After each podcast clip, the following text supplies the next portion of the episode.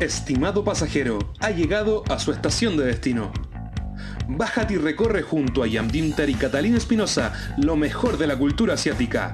Aquí comienza Estación Asia, solo por Radio UC.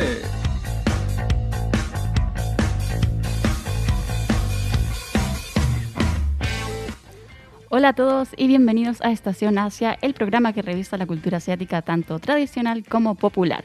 Soy Catalina Espinosa y tengo aquí a mi co-conductor que nos va a acompañar todo el semestre. Jan, ¿estás por ahí? Así es, ahí estamos emocionados nuevamente de iniciar con Estación Asia. Hoy revisaremos tres grandes temas, aparte de las noticias de la semana. En nuestra primera parada hablaremos de una cafetería otaku. ¡Wow! Así es. Bueno, luego nos iremos a, revisar el impacto que tuvo el anime de Kimetsu no Yaiba. No, no, no veo mucho anime, pero espero que lo haya dicho bien. Y por último vamos a revisar el aumento de solteros en Corea del Sur. Así que quédense con nosotros que estamos muy emocionados de acompañarlo el día de hoy y pasemos a revisar las noticias de la semana.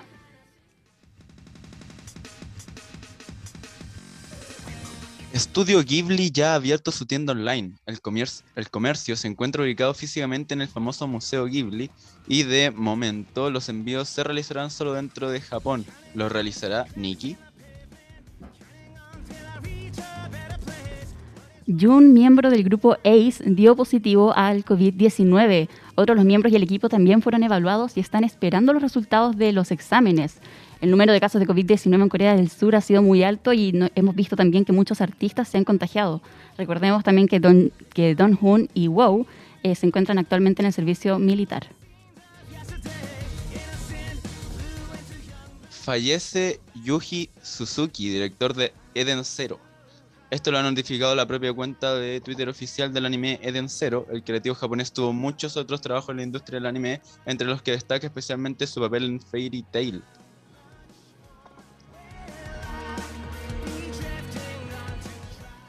Young Bin del grupo SF9 se disculpó por sus comentarios sobre la vacuna del COVID-19.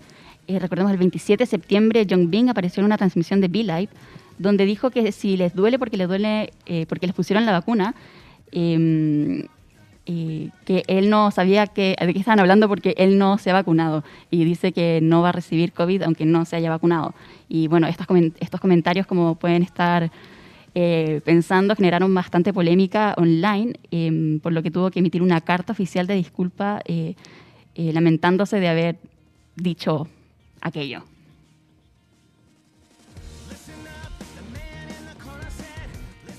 La drag queen coreana estadounidense Kim Chi ofrece ayuda al grupo Luna. El grupo surcoreano está amenazado con disolverse debido a los problemas financieros de su agencia. Y ella, al ser fan de Luna desde los inicios del grupo, cuando se enteró de que Luna estaba en peligro de separarse, tomó medidas y se ofreció a ayudar.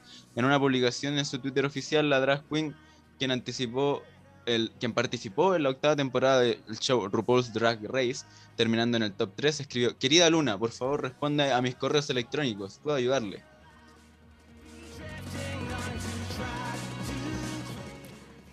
Fumio Kishida asume el cargo como nuevo primer ministro de Japón.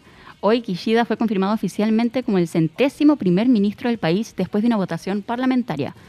El ministro tiene ahora 64 años y pertenece al Partido Liberal Democrático, al igual que la mayoría de la Cámara Baja.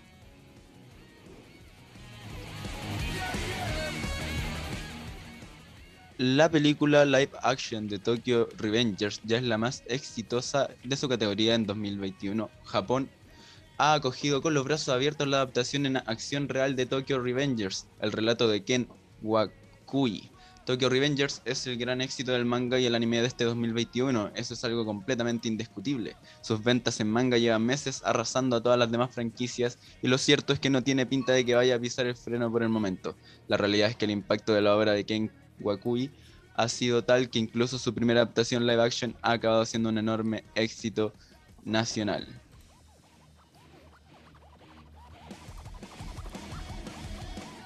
Y la princesa de Japón renunció a su herencia millonaria para poder casarse con su novio eh, plebeyo. No sé si estabas al tanto, Jan. No, para nada.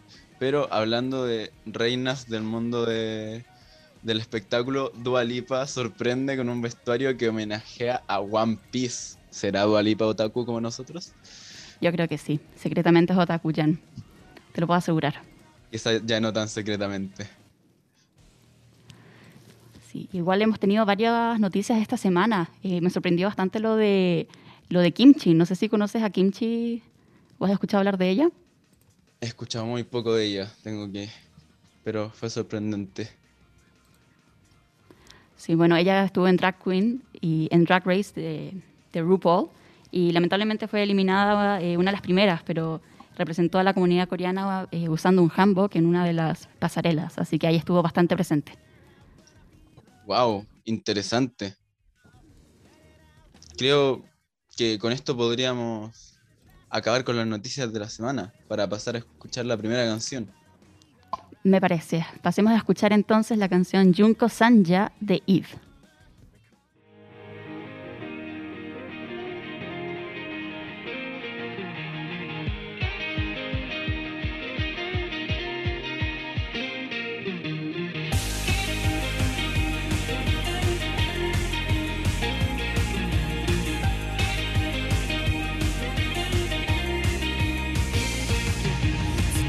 てたいって信じられる言葉だってもう昨日の僕らにおさらば。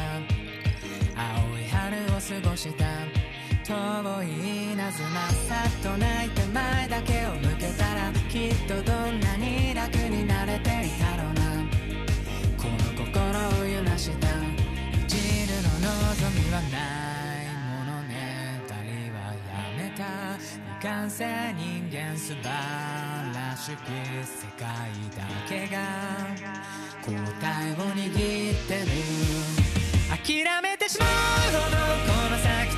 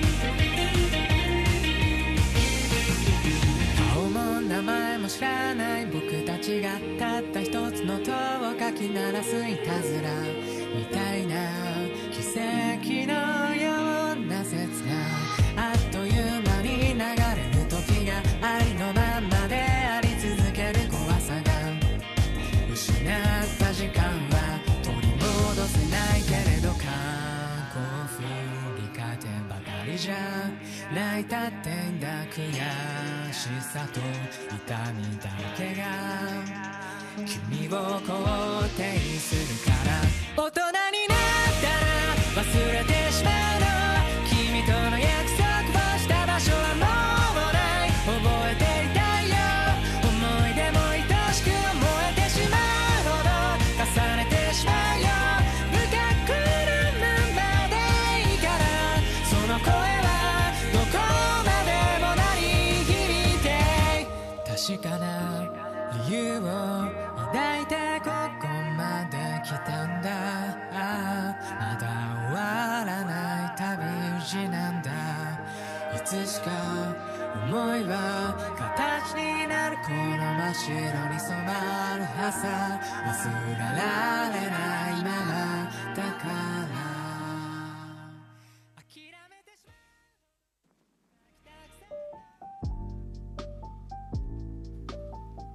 Acabamos de escuchar Gunko Sanja de Eve. Y ya estamos en la primera parada de estación Asia, donde nos acompaña Fer, que nos trae un tema bastante novedoso. Hola Cata, hola Jen, ¿cómo están hoy? Aquí bien, esperando tu tema. Genial, miren, les traigo un dato, además de traerle con ello un tema de conversación muy interesante para hoy. Les cuento que la semana pasada tuve la oportunidad de visitar el café Kame House, el cual es el primer café con temática 100% anime en Santiago. Además de visitar el local, pude realizarle una entrevista a una de sus dueñas, Estefanía Muñoz, la cual nos habló sobre la cultura japonesa y su experiencia con el público en este café temático hecho para otakus, por decirlo así. El café se inauguró el 16 de agosto de este año y ya cuenta con más de 45.200 seguidores en su Instagram. Y se ha convertido en un verdadero boom en las redes sociales. ¿Qué les parece? Wow, no tenía ni idea. O sea, yo me imaginé que habían más eh, cafeterías de anime. De hecho, me sorprende que sea el primero dedicado 100% al anime. Sí, sorprendente en ese sentido, como que sea el primer café para verdaderos fanáticos de la animación japonesa. Está muy bien. Y tendrás la dirección por ahí para por, em, por un amigo, tal vez, si quiere ir preguntando, preguntando. Por supuesto, este café se ubica en Avenida Providencia 701, literal a pasos del Metro Salvador, y combina el estilo arquitectónico de una casona, parece una casona antigua, clásica del barrio por fuera, y por dentro tiene toda la ambientación de un café temático japonés. Además de encontrar aroma de café, ver deliciosos pasteles y sándwiches, encuentras música japonesa y mesas y murallas ambientadas con toda la cultura otaku. Además cuentan con una biblioteca de mangas al cual los clientes pueden acceder a leer mientras estén en el local. O sea, tú puedes ir, tomarte un café y leer manga. Qué mejor. Qué hermoso, precioso. Guau. ¿Qué- Hay que ¿Y qué hora abre? ¿A qué hora abre eso? ¿A qué hora cierra también para poder salir de acá corriendo? ¿Cómo conversando funciona? con, claro, conversando con Estefanía, ella me comentaba que el, el- el café funciona desde las 10 a.m. hasta las 19.15 horas en la semana y los sábados de 10 a.m. a 18 horas. Cierra un poquito más tarde, pero la cocina cierra a esas horas que les mencioné. Perfecto. aparte tienen harta variedad en su carta, desde café de todo tipo, ofrecen eh, tés helados, jugos, variados bebestibles con opción vegana en la leche. Ade- Y para comer tenemos pastelería, preparaciones dulces, también sándwiches, tanto dulces como salados, con opción vegetariana y vegana. Es decir, tienen para todos los gustos. Nadie se puede excusar de no ir a conocer este café. Qué, qué importante que tengan opciones veganas y vegetarianas. Eh, Sí, no sé qué si- maravilla. Ah, No sé si alguno de los dos sabe si eh, hay varias opciones o es común encontrar estas opciones en cafeterías eh, japonesas o eh, asiáticas o si es algo que también es novedoso. La verdad es que no es para, para nada común y lo que comentaba Estefanía es que, claro, en Santiago hay muchas cafeterías coreanas conducidas por coreanos y que ofrecen comida coreana que usualmente es bastante carnívora, entonces no, no hay mucha opción vegetariana ni vegana, por lo que ella decidió adaptarse al gusto del chileno y a las necesidades de, de la época actual también, que tenemos harto vegetariano y vegano en nuestra sociedad. Sí, hoy agradecido. Yo soy el primero agradecido de que algo asiático no tenga tanta carne. Y ¿Eres vegetariano, Jan? Absolutamente vegetariano. Totalmente. Me encanta. Al fin no, no tendré que pedir solo papitas. Excelente. Sí. Eh, bueno, les cuento que lo más llamativo del lugar eh, son las pinturas de sus paredes, que fueron pintadas por eh, un, un pintor de pymes llamado Felipe, y se hallan totalmente pintadas las paredes con los más diversos personajes de anime. O sea, tú puedes encontrar de, de épocas pasadas prácticamente a lo más actual. Eh, y, la- y lo- los clientes les gusta mucho esto porque se sacan fotos para luego subirlas a sus redes sociales, compartirlas con sus amigos. Es lo más atractivo que tiene el local. ¿Y qué personajes eh, incluyen estas murallas? Bueno, como te decía, hay, hay hartos personajes de tendencia actual como los conocidos Jujutsu Kaisen, Tokyo Revengers, Haikyuu, Boku no Hero, One Punch Man, eh, Shingeki no Kyojin, entre otros, como Demon Slayer, que después viene, el tema de Demon Slayer, eh, y hasta animes muy clásicos eh, que aún siguen vigentes, como lo es Slam Dunk, El Príncipe del Tenis, que lo veíamos cuando éramos chicos seguramente en la tele, eh, Dragon Ball, Full Metal Alchemist, Death Note, Naruto, Hunter X, Yu-Gi-Oh, entre muchos otros. Obviamente el gigante One Piece no puede faltar en esas murallas. Lo que me llamó la atención también es que hay una muralla del local que está específicamente dedicada a los personajes de la película del estudio Ghibli, tales como Totoro, la princesa Mononoke. Ahí podemos ver varios personajes solo en una murallita dedicada especialmente a ellos.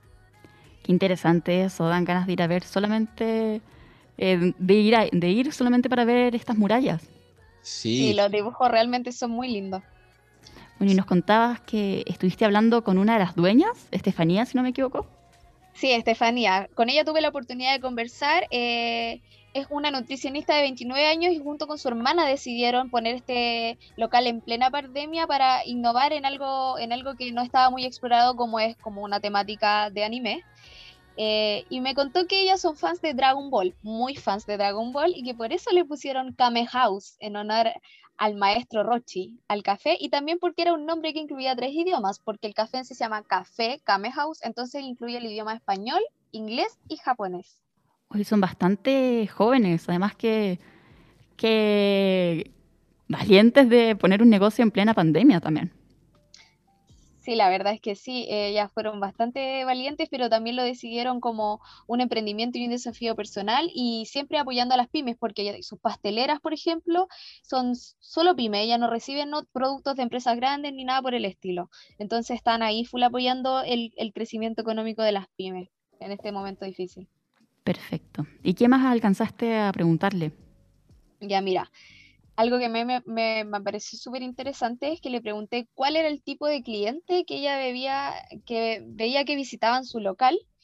Y ahora vamos a escuchar qué es lo que me fue, qué es lo que me contestó de su propia boca. Ha venido mucha gente sola, por lo mismo el tema de los mangas, ya, porque han, han venido personas eh, a leer mangas y están la hora 45 leyendo un manga. Y pucha, por lo menos en Chile, que te guste el anime o que te guste la cultura asiática, ¿para qué estamos con cosas? La mayoría de las personas es como eres raro. Entonces, yo me he dado cuenta que la gente que viene para acá se siente súper cómoda porque nadie los juzga. Si vienen con cosplay, nadie se va a reír. Si vienen solos a leer un manga, nadie se va a burlar. Hoy, ¿por qué estáis solos? ¿Qué onda? ¿No tienes amigos? Entonces eso me he dado cuenta de la gente que viene para acá. Ven, como escucharon, eh, esto resulta bastante interesante para comentar, dado que sabemos que la cultura otaku siempre ha tenido cierto estigma enraizado en la sociedad, siempre nos asocian prejuicios y estereotipos que muchas veces son infundados o, injustificados. También se nos trata de raros, como dice Estefanía, o el típico comentario de que no nos bañamos, por ejemplo, son cosas por el estilo que al final nosotros quedamos así como medio plop, pero ya es parte de nosotros, supongo. ¿Qué opinan ustedes sobre esto? Estos estereotipos que se nos asocian. Sinceramente me sorprende que también ella misma eh, lo tenga clarísimo, o sea, cuando menciona eh, que ahí pueden sentirse más libres, que no van a ser juzgados, eh, también da cuenta de que ella conoce todo el contexto de la comunidad K-Popper y la comunidad otaku. Sí, se nota que este lugar aparte salió en medio de la pandemia, en donde después de la pandemia todos quisimos un lugar de nicho para ir y compartir nuestros gustos, eh, genera este, esta sensación de calidez. De hecho, se nota de, partida por, por su menú que incluía vegetarianos, no vegetarianos, eh, la variedad con mangas, las paredes llenas de animes diferentes que a veces se pelean los fandoms de anime entre sí, pero no, aquí en Kame House, en Café Kame House, todos son bienvenidos. Como decía, los cosplay, etcétera, todos entran a, disfrutar. Me parece una, buena instancia. Jan le está haciendo promoción directa al café ahí. Sí, por supuesto, esa era la idea también. Em, lo otro que me comentaba Estefanía era que, claro, los chicos que trabajan con ella, bueno, recibió más de 100 solicitudes de trabajo cuando abrió, así que estaba bastante contenta con el éxito del local. Y que ella comentaba que la idea de ella era que sus trabajadores se sintieran cómodos, no le exigía un vestuario tampoco, así que los chicos andaban vestidos de de calza, de, de, polerita, entonces es un lugar bastante ameno para convivir con gente que tiene tus mismos gustos. Y sobre todo ahora que después del estallido social, cuando los otakus se hicieron bastante presentes en las calles, aumentó harto nuestra, nuestro nicho social, por decirlo así, nuestra comunidad se está expandiendo y esto es algo que se agradece bastante, tener un lugar de encuentro. Y recordemos que según habían dicho eh, durante el estallido social, éramos los K-Popers los que estaban trayendo toda la revolución. Así que al fin vamos a tener unos cuarteles generales por ahí. por supuesto. Por supuesto. De hecho, Estefanía me decía que ella era más K-Popper que, que otaku. Ella se considera full K-Popper porque le encanta Corea y el K-pop, más que el anime, pero que también era muy fan, sí. Sí, ahí tenemos una conocedora de la cultura asiática.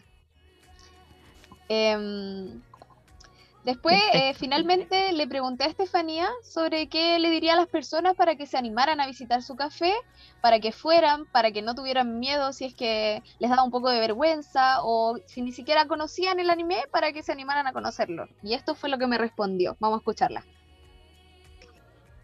Les diría que es un café diferente, que a pesar de que tiene una temática, tenemos para todos los gustos en cuanto a comida, que tenemos un buen ambiente, que es bonito, que hay cosas para leer, que por ejemplo si a ti no te gusta, puedes traer a alguien que sí le gusta.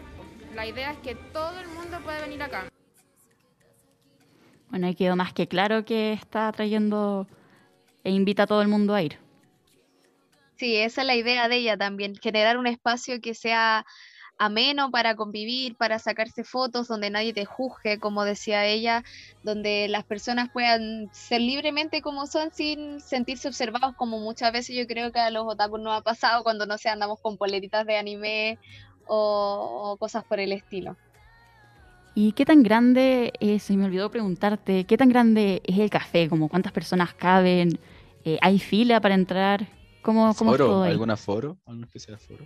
Eh, específicamente, este café funciona con reservas que solo se hacen a través de la página de Instagram. ¿Por qué? Porque es tanta, pero tanta la demanda que tienen los chicos ahí que no alcanza el aforo y se formaría una fila enorme, por lo que ellas optaron eh, por tener ciertas mesas reservadas en la parte de afuera del café, donde no están pintadas las murallas, que, es la gracia del café, eh, para recibir como por orden de llegada solo esas tres mesitas y todo el resto del salón donde están las murallas y donde se atiende eh, a gente con mayor temática, eh, son con reserva. Como les decía, las reservas se hacen a través del link específicamente del Instagram de Kame House, que es Café Kame House, no por el número de teléfono. Eso es lo que me emocionaba Estefanía, que recibía llamadas para hacer reservas, pero actualmente solo por el link y nada, invitarlos, tienen prácticamente casi dos horas para comer, para convivir ahí en el lugar, para sacarse fotitos, eh, para pasarlo bien eh, con esa reserva. Las reservas se, abren cada 15 días porque se, y se llenan en 3 segundos, por decirlo así. Imagínate tener 29, poner un café en plena, en plena pandemia, que tenga eh, temática que a ti te gusta, o sea, de K-pop, anime, y para más que te vaya tan bien. Sí, ella estaba bastante sorprendida con el éxito, dijo que no se lo esperaba para nada. Pero yo creo que se veía venir, era necesario este espacio de, diversión para nuestra comunidad asiática. Sí, el, sueño de todo Taku. Bueno, hay que esperar a que se levante Instagram para poder hacer la reserva, pero creo que estamos todos, quedamos muy ansiosos por poder visitar este lugar. Así es. Así que ahí eh, le deseamos lo mejor al café. Muchas gracias, Fer, por traernos este tema y esperamos escucharte también la próxima semana. De nada, gracias a ustedes por, por el apaño y la, escucha. Nos vemos la próxima semana. Nos vemos. Y pasemos a escuchar la segunda canción del día, el nuevo comeback de Twice llamado The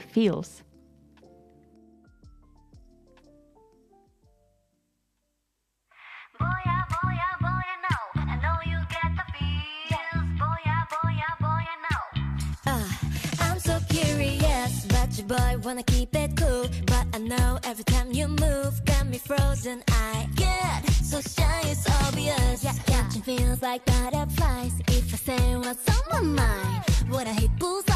Dude, I'm ready, aim and fire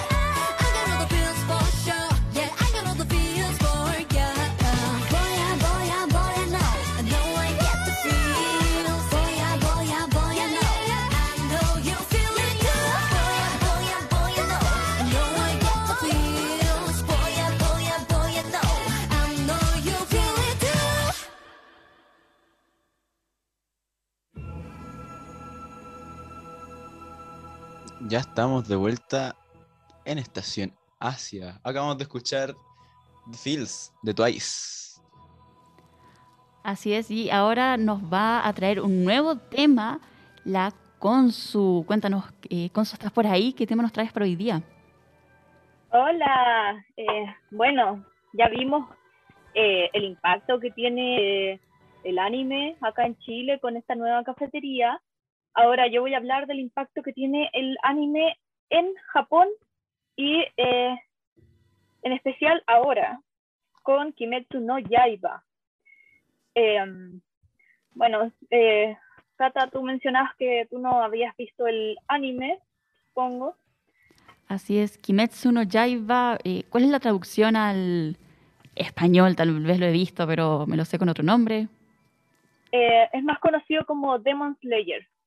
Ah, sí lo he visto. Oh, yo no lo he visto, he visto pura propaganda acerca de este anime tan curioso. Pero me lo han recomendado mucho. Bueno, es que con razón, porque desde que salió este anime, eh, desde que salió el manga, eh, le ganó a One Piece en ventas en 2019, algo que no había pasado de hace mucho tiempo. Y mm, bueno, ahí eh, decidieron hacer el anime casi inmediatamente, que también em, se hizo muy popular. Y últimamente salió la película de Kimetsu no Yaiba Mugen Train, que ahora es considerada una de las películas de animes más exitosas del mundo, junto con Your Name y El viaje de Chihiro. O sea, la franquicia de Kimetsu no Yaiba es grande. Qué impresionante que esté a ese nivel, porque yo, yo conozco gente, yo creo que eh, la mayoría conoce a gente que no es otaku eh, o no tiene mucha relación con todo lo que es la animación japonesa, pero que aún así se ha visto esas películas. Entonces, qué interesante ahí que eh, haya alcanzado eh, compararse con, tanto, con tales números, por así decirlo. Sí. O sea, yo también estaba muy sorprendida y no lo vi hasta hace poco el anime, así que... Pero, bueno, el anime llegó a tal punto de que el nuevo ministro de Japón, en una entrevista, eh, mencionó ser fan de los mangas. Y no solo eso, quiere eh, ayudar a subir los sueldos de los que trabajan en la industria.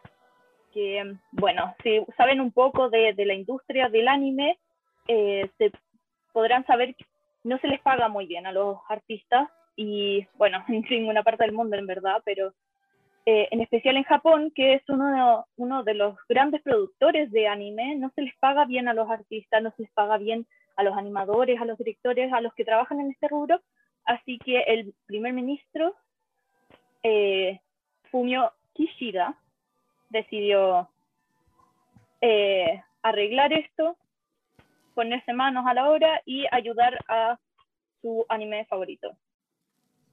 Uy, Qué interesante que haya sido una de sus primeras eh, decisiones eh, o de sus primeros actos de mandato después de asumir el cargo. O sea, imagínate eh, un primer ministro nuevo en Japón y que esté haciendo leyes sobre o regulando todo lo que es el negocio del anime. Sí, Sí, que sea- esté interesado en el mercado laboral del anime, bueno, en base a un gusto personal, pero que obviamente ha tenido repercusiones a nivel mundial que tú ya comentabas, como tan grandes como, y como dijo la Cata, como Your Name o otras películas del, del género que, que son vistas no solo por otakus, como que va trascendiendo eso y supongo que eso impulsa también a que obviamente se empiecen a regular esta, estos trabajos artísticos que tardan en ser regulados, como el anime hace cuánto se viene haciendo, hace mucho. Claro. O sea, sí, harto. Y sí, bueno, también eh, es importante que haya dicho que es fan de, del anime, o sea, más bien del manga, porque no ha visto los animes, pero plane- planea ver. Eh, la cosa es que el anime siempre se ha relacionado con ser eh, como estar fuera de la sociedad, de no trabajar, en el fondo tener un hobby, no es tan bien visto en la cultura japonesa, porque la cultura japonesa está basada en el trabajar en una oficina, el ganar plata, entonces elegir una carrera que involucre eh, dotes artísticos o, dedicar tu tiempo a un hobby no es muy bien visto en la cultura eh, japonesa. Es por eso que esta declaración es importante, porque eh, los animadores ya trabajan tanto como las personas que trabajan en oficinas, pero ganan mucho menos. Y Claro. trabajan a tal punto, a veces tienen que tomarse algunas semanas para descansar y se atrasan capítulos y, y tienen que atrasa- atrasar muchas como producciones de mangas, de capítulos, de anime, para Sí. que el, el, eh, animador o el artista descanse. O sea, son eh, brígidos con el trabajo los japoneses.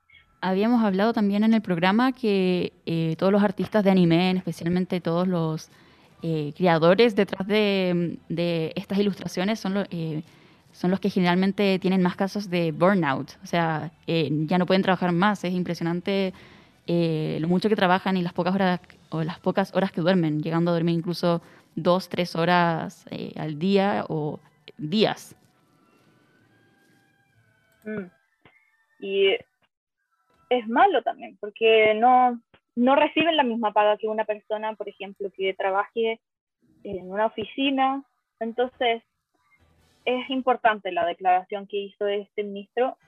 Es, triste que haya tenido que ser un fan para que eh, se dieran cuenta de cómo funcionaba esta industria. Y bueno, en especial cuando la, la industria del de, el anime eh, mueve aproximadamente eh, 2,5 billones de yen, que son casi, no, son más de 22 mil millones de D al año en Japón. Ahí, ahí se entiende que igual quiera regular todo este ingreso económico. Mm. Bueno, también está el contexto de que en Japón se ha llegado como a un estanque económico, entonces también eh, promocionar algunas industrias no tan eh, tradicionales le pueda servir, pero es un gran impacto y me sorprende que todo haya empezado con Kimetsu no Yaiba. Y durante la pandemia, ¿cómo fue esta situación económica? ¿Cómo se había afectado? Eh, sorprendentemente, la producción de, anime se tuvo que, o sea, no se paró totalmente, pero, pero no disminuyó sus ganancias. O sea, eh, se estrenan algunos proyectos de anime, pero como ya se habían hecho algunas películas, incluyendo la de Kimetsu no Yaiba, de antes, eh, las ganancias de, de anime no bajaron y de hecho subieron en el año de pasado y este año se piensa que va a seguir subiendo a pesar de la pandemia. Así que eh, también es un rubro que no se detiene con la pandemia, que, sirve para las ganancias, eh, en el fondo le conviene por todas partes. Claro, esperemos que igual se replique esto en otros países asiáticos que también tienen ingresos considerables con todo lo que es, eh, no el anime, sino que su equivalente, sus propias animaciones. Así que ojalá que también se replique ahí por el bien de todos los artistas que están detrás de las imágenes que vemos todos los días. Sí, o sea, ahora, ahora es Japón con el anime, próximamente va a ser Corea con los webtoons y los manguas, así que lo espero con ansias, el que este sea el primer paso para eh, darle más importancia a el arte. Eso esperamos. Bueno, muchas gracias Consu por traernos este tema bastante importante Y esperamos escucharte también la próxima semana para que nos traigas un nuevo tema. Muchas gracias. Chao. Chao. Y pasamos a escuchar la tercera canción del día, el comeback solista de JB llamado Fame.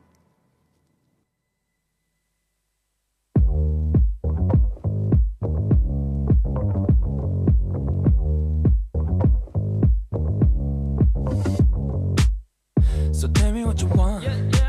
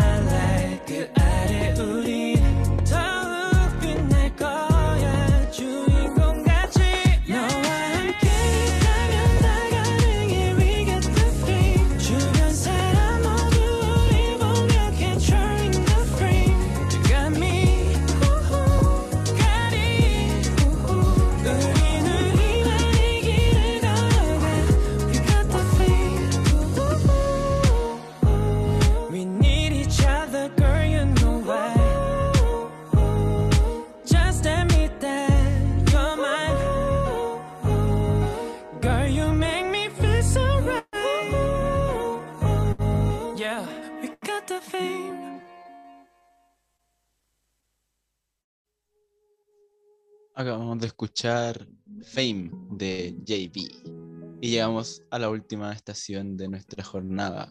Aquí nos encontraremos con Yoshi. ¿Cómo estás, Yoshi? Hola, hola, aquí estoy. Estoy bien, ¿y ustedes? Súper bien. Gracias. Qué bueno, me alegra. Eh, bueno, aquí me presento también para quienes no me conocen. Yo soy Mariana Barrete, Coyochi. Y bueno, lo que les hablaré hoy es algo que al final como que la sociedad actual está siendo como cada vez más común, pero como que en este sector del mundo específicamente, que es como más conservador en ciertos valores y tradiciones, como que sorprende. ¿Qué es Eh, que haciendo eso? Corea Sí, del ¿qué Sur. pasó? Chan, chan. Es que por primera vez en la historia de Corea del Sur, la cantidad de ciudadanos solteros de 30 años es más del 40%. Wow. Wow. Sí, Estaba, estuve viendo sobre este tema y era impresionante la cantidad de comentarios que decían que iban a comprar pasajes para irse a Corea para remediar la situación. sí, los vi también. Sí, es que muchos quieren renovar la, la situación, pero bueno, ahí, ahí hay que, que sean como lo- los, los personajes de los dramas. ¿O lo hay? Difícil. Eh, Cuéntanos, ¿dónde, ¿de dónde salió todo esto? Ya, mira, esto salió de los datos del censo que se hizo en 2020 y que salió hace poco, la, la información como completa, eh, y que se reveló la semana pasada y que lo hizo la Oficina Nacional de Estadística de, de este país. Y en ello como que destacó mucho la tendencia en que los jóvenes aplazan o al final no se casan nunca.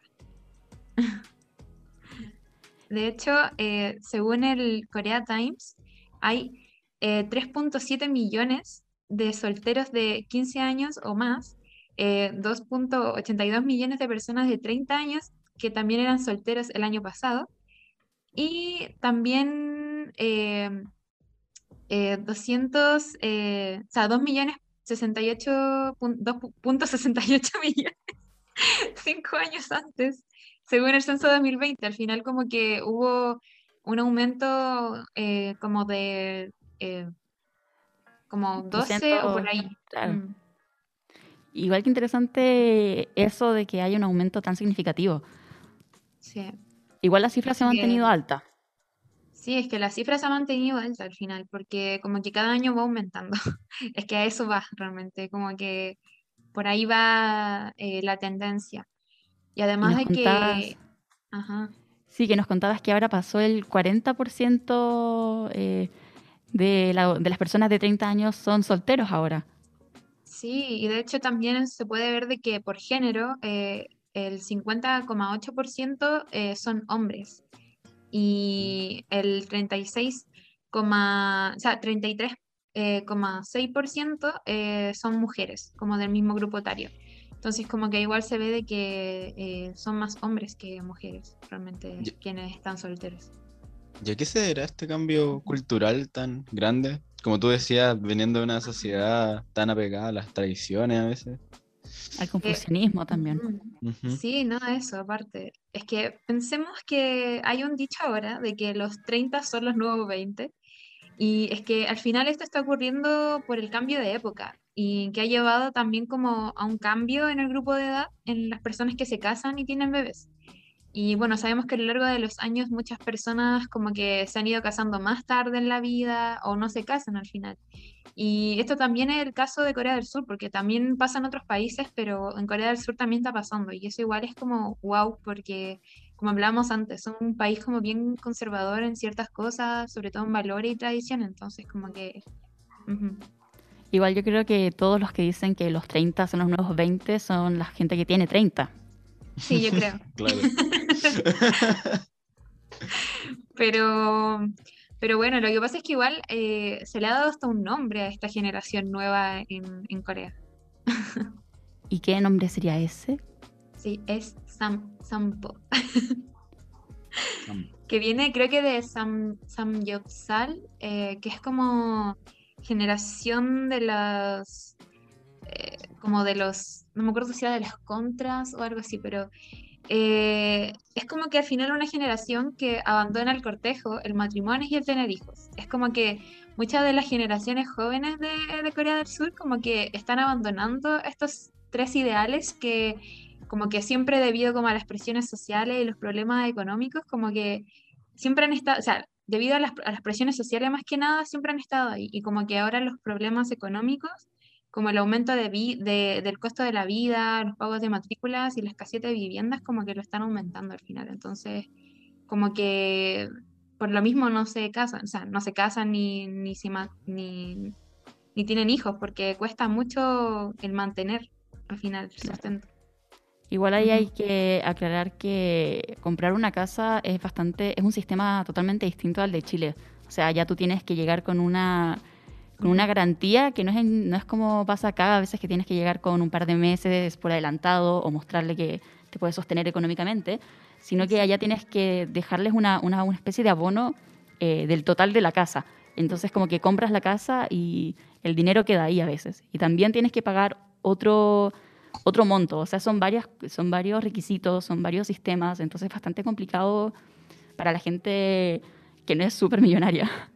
Exacto, es que aparte de que eh, esto mismo, pues como de eh, el que la gente opte por no tener como hijos ni casarse, es porque tampoco pueden darse el lujo de casarse o tener hijos, eh, porque el, el encontrar trabajos decentes o como que sean como estables en medio como de esta desaceleración económica que hay en, allá en Corea y como el aumento de los precios de las viviendas, como que es muy complicado. De hecho, como que el costo promedio de un apartamento en, en Seúl supera el millón de dólares en 2020, así que imagínense.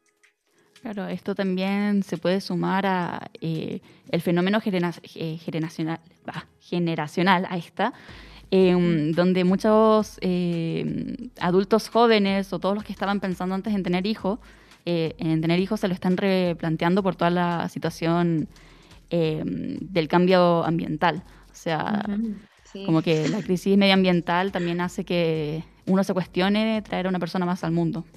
Sí, es como, ¿qué futuro le espera? Sí. Pero Qué trágico. Sí, No es quiero, muy traer, trágico, pero no quiero traer a alguien que se esté peleando por el agua. sí. Pero bueno, es que al final por esto mismo, como que por la el mismo que no se desee tener hijos, como que también es una crisis que, que está en Corea, como que em, las tasas de natalidad de bebés se han como reducido como enormemente a lo largo de los años, como que Corea del Sur tiene la tasa de fertilidad más baja del mundo por segundo año consecutivo. Y según el informe sobre el estado de la población mundial de 2021, publicado por el Fondo de Población de las Naciones Unidas el 14 de abril, eh, la tasa de fertilidad total de Corea quedó en último lugar de los 198 países medidos. Así que como que eso pone en riesgo como a largo plazo la economía del país porque al final como que la población de los surcoreanos está envejeciendo más rápido de lo que tienen hijos al final, como que Exacto. ustedes saben cómo es esa parte de la economía, entonces como que sí, están un poquito como... mm. De hecho, se dice que ahora para las elecciones lo que más van a decir los como em, representantes que quieren llegar al, al- al poder al final es de que van a bajar el, el aumento de- del costo de la vida, como de las cosas al final. Ujú. Sí, hay, ese tema del envejecimiento poblacional es un tema eh, que también hemos conversado en el programa Ujú. y es algo que, como comentaba, se viene repitiendo ya eh, por segundo año consecutivo y todo, todo lo que implica aquello sobre especialmente el sistema de salud que tiene Corea y sobre el respeto que se le tiene a los adultos mayores eh, a nivel social por toda su herencia, eh, por toda la herencia confuciana que tienen. Ujú. Sí, no, ya, y aparte de que aquí quizás, por ejemplo, en comparación a Corea, con, por ejemplo, con Chile, eh, aquí igual no estamos envejeciendo, pero como que se siguen teniendo hijos de cierta forma. No casarse, pero sí tener hijos, como que aquí se ve como un, no se ve como un tabú tan grande el tener hijos fuera del matrimonio o ser madre o padre soltero. Eh, al contrario de, por ejemplo, allá, que sí lo es, y sobre todo con las madres solteras, porque como que la presión es horrible para ellas, como que siempre las miran en mal, entonces como que igual es complicado.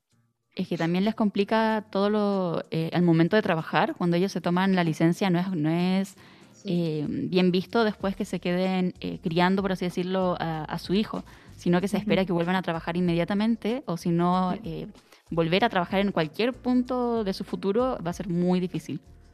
Exacto. No, y además de que, bueno, eh, como terminando un poco esta presión que sienten al final los jóvenes, como los jóvenes adultos, los adultos coreanos muchas veces, de que deben encontrar pareja, deben estabilizarse como una obligación al final, no es como un sueño o como una aspiración. Entonces tiene que ver con estas tradiciones que son muy fuertes y que los padres como que siempre están buscando a sus hijos como parejas, así. Y como que uno siempre lo ve quizás de forma paródica, aunque obviamente no debe ser bonito que te estén obligando casi a casarte, pero lo vemos siempre en los dramas, pero sí pasa también en la vida real, como que están siempre mostrándole gente, sobre todo a las que son más conservadores, entonces como que yo siento que al final esta generación como que está, demostra- está demostrando que esta estructura como de unidad familiar tradicional ya como que se está eh, desintegrando como a un ritmo bastante rápido y que al final que si el costo de la vida en Corea mm, sigue incrementando, como que siento que al final eh, lo que estamos hablando solo irá creciendo, como que cada vez será peor. Entonces como que tienen que repensarlo bastante las autoridades de allá. Claro, además que, como comentabas, eh, todo esto de matrimonios arreglados eh, nos puede parecer eh, de, de dramas, pero eh, es una práctica que es común entre, la, entre más avanzada la edad, más común, por así decirlo. En Sí. cambio, los jóvenes ahora se están dando cuenta que es como una especie de, eh, de constructo social, pero básicamente eso es lo que está pasando. Es que básicamente eso está pasando. Además de que, por ejemplo, en Corea del Sur también se celebra como ahora el Día Negro, como que durante el 14 de abril es como un día de los solteros y solteras. Y ahí se tiene que comer un plato como famoso allá en Corea que se llama Yeonjangmyeon. Probablemente lo dije súper mal, pero eso. Y antes como que era para lamentarse por la soledad, pero como que las nuevas generaciones han cambiado esa visión y como que ahora lo toman como un festejo de la libertad. Wow, y pensar que yo fui a comer eso el otro día, no tenía ni idea que era el plato del soltero. Bueno, lo hiciste inconscientemente, pero es Claro, que, bueno, Mandando indirectas al chef, ¿no? Sí, cierto.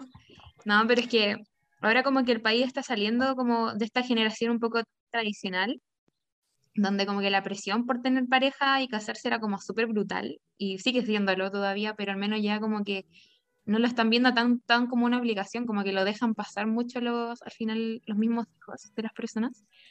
Y al final como que la generación de ahora está como más acelerada, más globalizada al final también.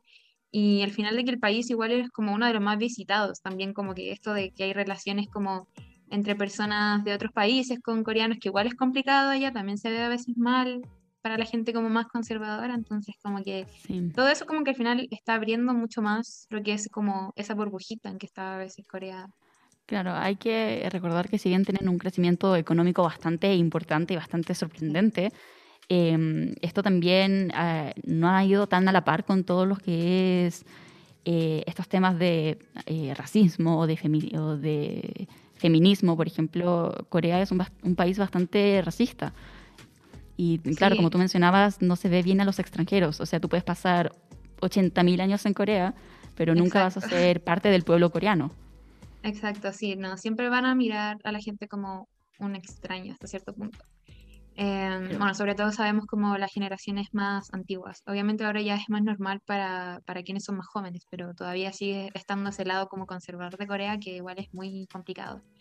Pero bueno, ahora sabemos que esta generación como que se está rebelando cada vez más contra estas tradiciones e imposiciones de la generación anterior, así que esperemos que vaya cambiando. Y eso más que nada, eh, espero que les haya interesado lo que hablamos hoy día. Sí, por supuesto. Además hay una Mucho, muy curiosidad. interesante. Eh, hay que comentar que si bien no están teniendo hijos, sí están eh, criando mascotas, ya que Sí, este número ha aumentado eh, casi de, de 2.4 millones a 3.13 millones. O sea, el número de el número de hogares que están criando perros, que están criando gatos, va aumentando eh, significativamente. Sí, es que es necesario, las mascotas son mejores que las personas. ¡Wow! Fuertes declaraciones acá. Sí, lo siento, Bueno. son mis fuertes declaraciones, lo siento. Sí, muchas gracias, eh, Yoshi, por tus fuertes declaraciones y De por traernos un tema que es bastante importante discutirlo, aunque esto no significa en- de ningún motivo de que eh, Corea eh, no tenga cosas buenas que ofrecer. O sea, Corea tiene millones de, de bellezas y de cosas para ofrecer que también hemos estado discutiendo aquí en el programa, así que Como cada país. exacto. Lo Así bueno y que no se queden simplemente con una visión. Sí, bueno, eso nomás. Gracias por escucharme, espero que les haya gustado el tema. Bye bye. Chao. Adiós. Y con esto ya vamos, eh, ya hemos llegado ya al final de Estación Asia. Se pasó súper rápido este, este programa.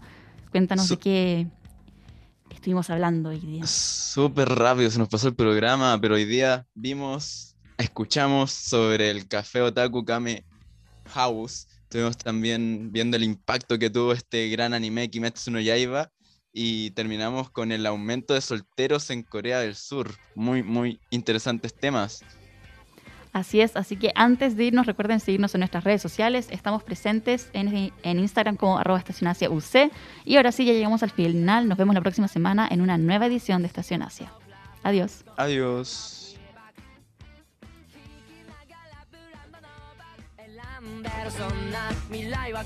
Lo mejor de la cultura asiática no se puede recorrer en un solo viaje.